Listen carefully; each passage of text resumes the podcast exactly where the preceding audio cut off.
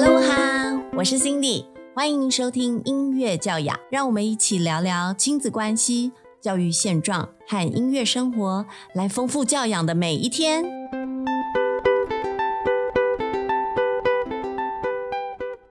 Hello 哈，欢迎收听音乐教养，我是 Cindy，欢迎大家继续收听这一集的音乐教养。哦，继上一集非常欢乐的跟我们的嘉宾 Julia 聊过之后，哎，大家有没有很期待这一集啦？来，我们欢迎今天的特别来宾 Julia。我们今天继续的主题就是延续上一次的主题，要我家有音乐班小学生 Part Two。哎，上次我们聊聊到哦，就是历经了两年。其实是因为中间有一些因缘机会巧合，第一年也考上，第二年也考上哦。那真的确定自己考上？哎，第一年考上的时候，你还记得那时候 Emma 的反应的状况吗？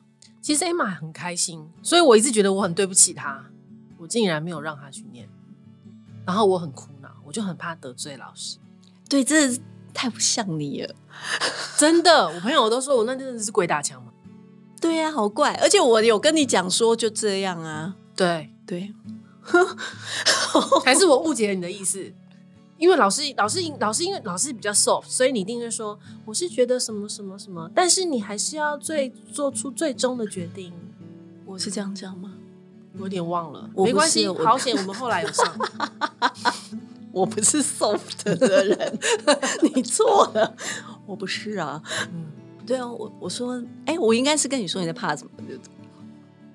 对，哦，你可能说不不适合再转出来就好啦。对啊，不是就就是不用怕得罪老师。对，你要让真的。后来我觉得，你为了你的小孩，对，不是主要孩子喜不喜欢？嗯，对，哦，超喜欢。对他，他是那个主事者，所以他要喜欢才才行。对，不管我们做了什么事情。OK，所以第那个四年级，也就是第二次，终于终于又如愿以偿可以考上的时候，他是不是开心了？超开心！OK，啊，你那时候应该如释重负，你想说我没有误了小孩？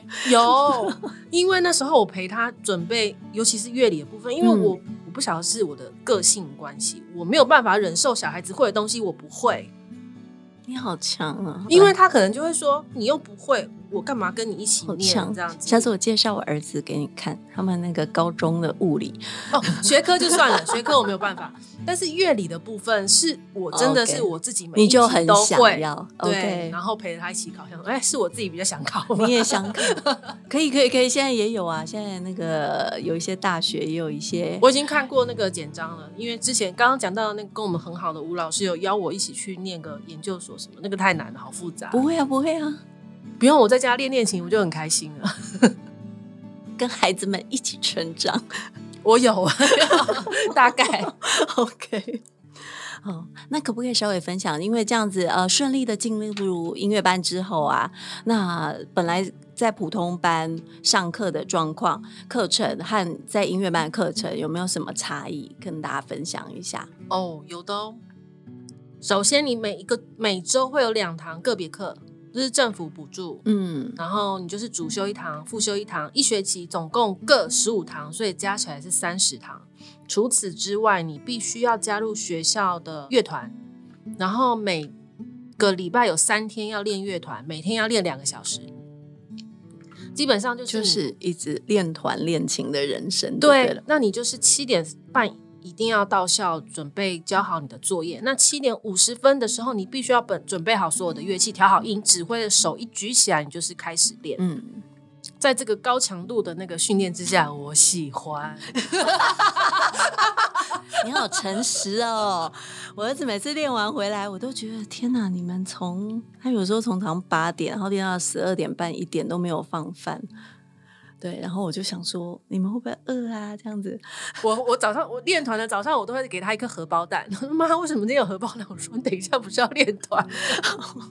但觉得小孩子从这么小小的开始，然后就可以学着这样子练团，坐在那边，就算很有纪律。对，而且我觉得那个练大团的进步非常多。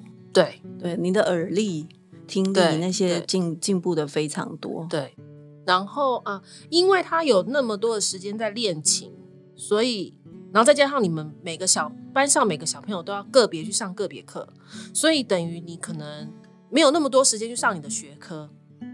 那学科怎么办呢？他们也没有把学科放下来，他们的学科是采自习的方式。然后你有不懂的，你去问老师，要不然就是自己融会贯通了。我觉得好酷哦！原来小孩做得到的，你觉得可以就对了，可以的。OK，好。没有，因为我们家有一个小孩，他学科部分我们也采取类似的方式。然后我一直以以来有一个问号，就对了。哦，原来 OK 的哦，好，我没有太怠慢他，就对了。对，然后就觉得，哎，小孩子竟然可以训练到，就是他自习。那你有问题，你去问老师，或是问我们，问家长都可以。但那没有办法，他必须就是他就是要自习把它学会。那但是他还是学会了。所以人的潜力无穷。没错，你们要相信自己的小孩，他可以，他也可以一边快乐，嗯，一边学习。而且你想想看，如果小孩子学习到，然后他达到那个成绩，然后在此同时他的数科又可以兼顾，你想想看他内心的成就感会有多大？应该没有人想打 Julia 吧？对，应该很多人想说自己在那边成就。没有没有没有没有，就完全可以看到 Julia 嗨的样子。不会，我我老实说，我看过很多孩子，他在这两方面其实就是。因为接受严格的要求而成就了自己想要的那个目标之后，其实最大的快乐真的是他们自己。对呀，谁记得我？有人会献花给我吗？开玩笑。呃，Julia 身边的朋友，还有 Emma 身边的朋友，记得下次音乐会的时候多准备束花 给 Emma 妈妈，谢谢。算了。有有有有有，我的学生现在开始都有，因为我开始帮我的儿子办音乐会，然后那个学生他们现在都很懂，就是献给那个演奏者之外，还要献给演奏者的妈。对对对对对，我觉得还不错，这个这个观念要推行一下，因为背后的那一位支持的其实是非常辛苦，而且必须要有坚定的意志的。真的，对我把所有的意志力都拿来这边了。其他都没什么意思。你接下来还要还要还有一个哎，Edward，Edward，他说他不要念音乐班了。那你不上次你不是说他因为姐姐的熏陶，他他学习小提琴，但是他说我不要再又一个复修了。我想大班的小朋友他就已经知道我不要复修就对了。他还说我不要念乐理，我不要复修。他好理智哦。其实乐理是很多小孩觉得崩溃的地方啊。嗯，我对我可以想象，对小男生乐理好难教。可是乐理强的话，通常那个数理会比较强，很妙。嗯，你有发现吗？Emma 的数理的确对，其实就理解力很快。对对对，而且他的那个是相对观念，他快要赶上我。我现在陪他念乐理的方式就是说，啊，这礼拜教什么？赶快教我，我不会。然后他就可以 review 一次，对他就会说：“哦，你还不会这一章是不是？”然后他就开始找他的教科书，然后找他的笔记，然后还会弄题目给我写。然后就是我会一直重复问他，那我真的是不会。然后他就一直教到我会，他教我会等于他自己已经重复练习了三次。哎，这个是很好的方式哎。嗯，你看他以后也可能一就是会一个很好的音乐老师，除了是很好的演奏家之外，对，但他一直跟我说他不要生小孩。这个 为什么？他可能觉得我很苦，他不想跟我一样苦，还是觉得你很 你会不会 想太多？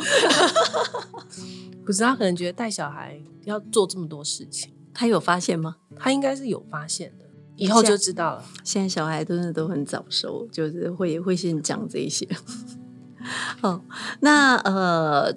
音乐班除了就是本来的钢琴之外，还要选修乐器嘛？对对，在这边想要跟大家讲一个小小的秘诀，就是如果你比较喜欢小提琴，或是比较喜欢大提琴这样子的话，你就把这个当成主修，嗯，然后你用这个考进去之后，你的副修就自然是钢琴了。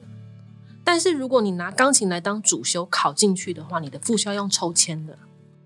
就不能选到你不能选到那像小提琴这么热门的乐器，一定是很多人，那老师的课就是这些，那你就要抽签，或是要考试。变小，对，所以你就不要到了进去以后还要再换主副修，那些很麻烦，不如说就是。先选定你喜欢的东西来当主修考进去，哎，这是一个聪明的方法。谢谢你的分享。因为老师没有遇到很多家长，就是抽到一个就是钢琴主修考进去，然后抽到一个自己完全不会的乐器，从来没有学过，哎，对，然后他们又学的很苦，然后老师又要一直疯狂的加课，但他们又是学不会，那怎么办呢？就对啊，有法国号的学生，对，就很无言呐，冷门。不会，那到高中很容易拿全国第一哦，因为人很少嘛。对，那是，可是就是你你要先撑过小学。对对，有些人就是怎么学不会，那你就只能转出去啦。因为你的复修是不能再重选一个乐器，对，所以这其实就是制度上面还有现实师资上面的考量啦，对。好好，谢谢你跟我们分享这个，真的是一个还蛮好的思考方式。咦，那除了乐器的弹奏之外，刚刚那个 Julia 有说啊，她还要练大团的，然后还有要主修副修的乐器都要上各课之外，除了每天都很认真的练习乐器之外，截至为目前为止的学习，你觉得在音乐班里面还有获得哪一些成长？你觉得很大的？我觉得 Emma 她得到。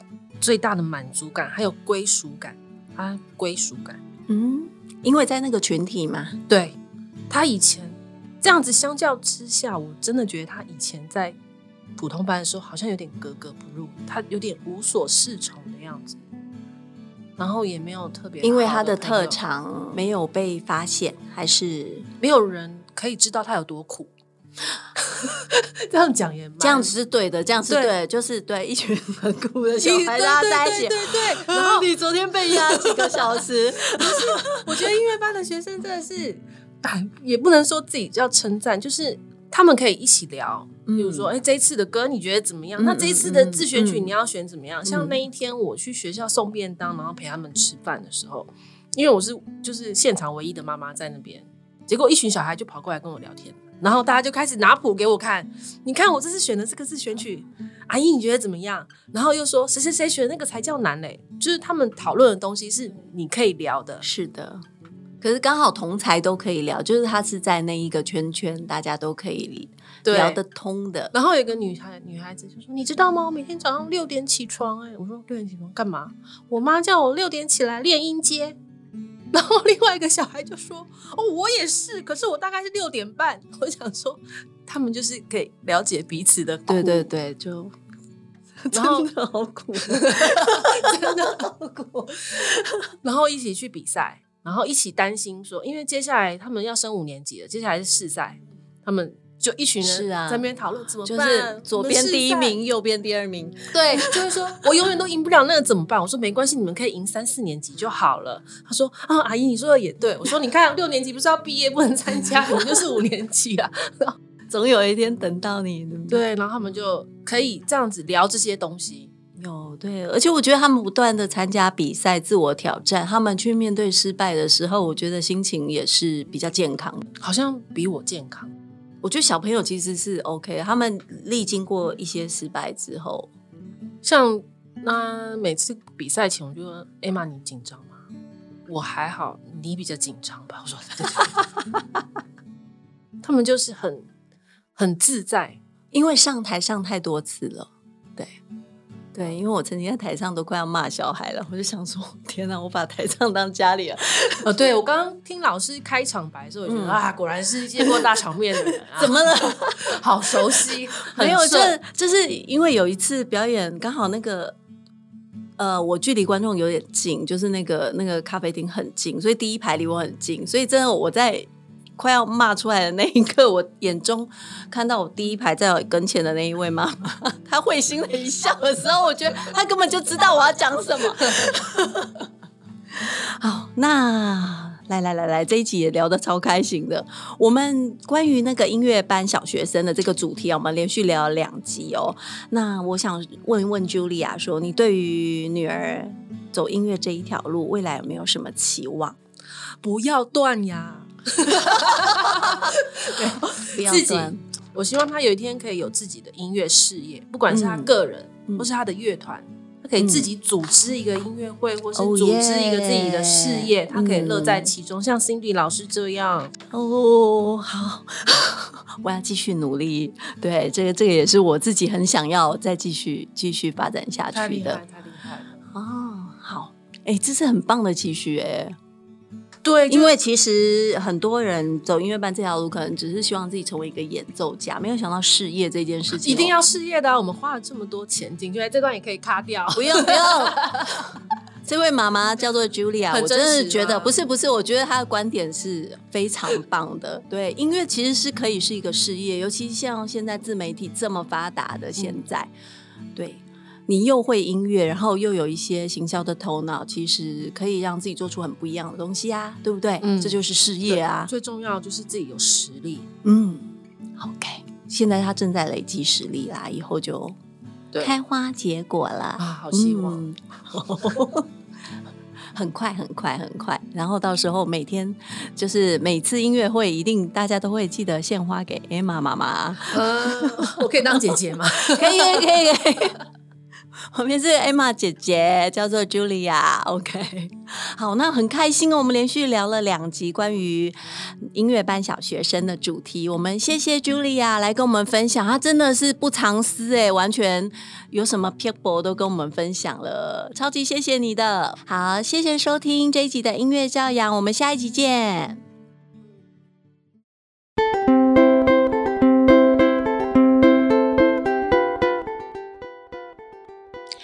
乐导聆，这一期的音乐导聆要跟大家分享这一首《Free Waltz》跳蚤圆舞曲啊！大家听到现在是我用乌克丽丽演奏的版本，大家一定会觉得哇，好熟哦，是不是我小时候学过的那一首啊？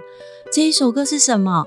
我们小时候弹钢琴的时候，一开始会学到的一首叫做《黑键圆舞曲》哦，就是全部都是。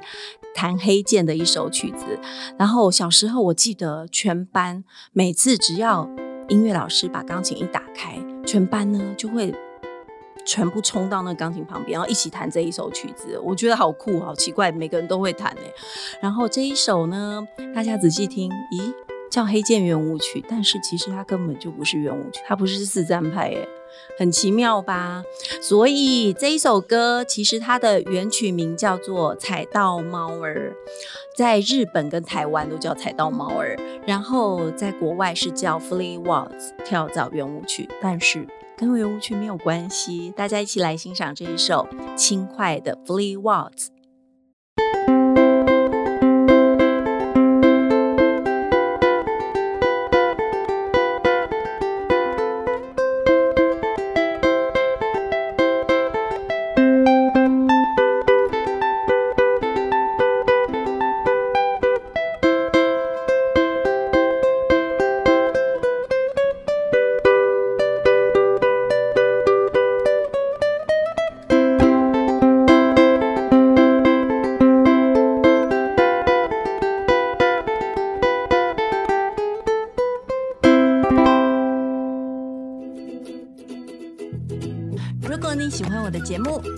的粉砖音乐教养，按赞、留言、加分享，并给我五颗星的好评哦！谢谢大家。